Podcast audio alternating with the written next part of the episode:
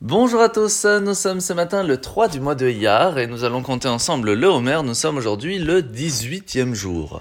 Hayom, Shmona, Asar Yom, Shehem, Shne Shavuot, Ve'arba'a Yamim, La Homer.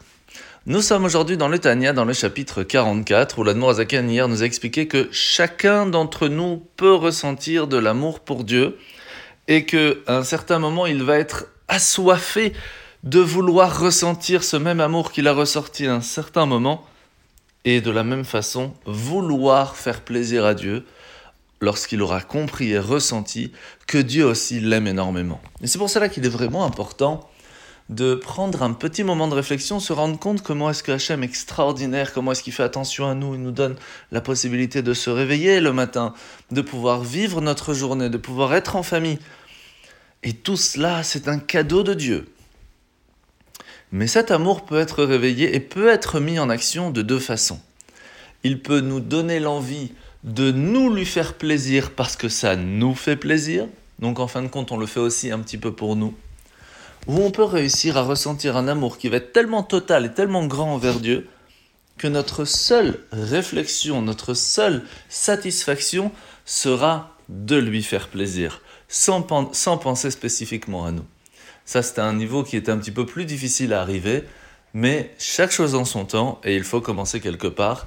Et cet amour se trouve à l'intérieur de chacun d'entre nous. Et c'est pour cela que, au moment où nous allons nous rappeler que nous sommes les enfants d'Hachem, nous allons pouvoir réussir à ressentir cet amour et tout faire pour lui faire plaisir. La mitzvah de ce matin, mitzvah positive numéro 236, le fait que lorsqu'une personne va faire du mal à une autre, quelle que soit la façon, eh bien il faudra rembourser les dégâts.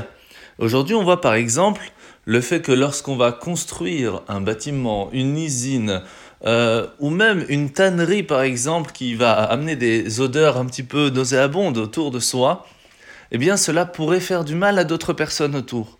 C'est pour cela qu'il y a des lois qui sont dans la Torah ou qui sont aussi dans la ville et dans le pays où on se trouve, et on se doit de faire attention à tout cela. La paracha de la semaine, nous sommes donc dans paracha Tazria et Metzora.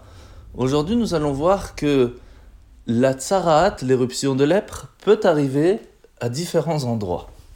Ça peut arriver sur les murs de la maison, sur les ustensiles dans la maison, sur les vêtements de la personne, et puis en fin de compte sur la personne elle-même. Ce qui est intéressant, c'est que lorsqu'ils arrivent sur les murs de la maison, si la personne faisait échouva rapidement, il fallait quand même détruire le mur où se trouvait cette tache. Et ce qui est magnifique, c'est que très souvent, à l'intérieur de ces murs se trouvaient des trésors. Pourquoi? Parce qu'au temps de Yahushua, lorsque le peuple juif est arrivé pour conquérir Israël, les Knaanim qui étaient présents ont caché leurs trésors dans les murs pour peut-être un jour revenir et les prendre.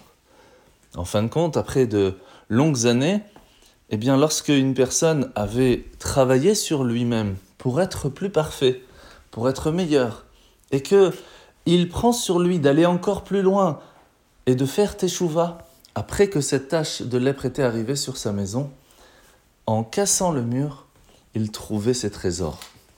Nous apprenons de là que des fois les défis, les difficultés, les défaites même apparentes, qui peuvent être comme un échec dans la vie, peuvent en fait être une façon comment Dieu va nous élever à un degré de relation avec lui beaucoup plus grand et même nous récompenser en même temps.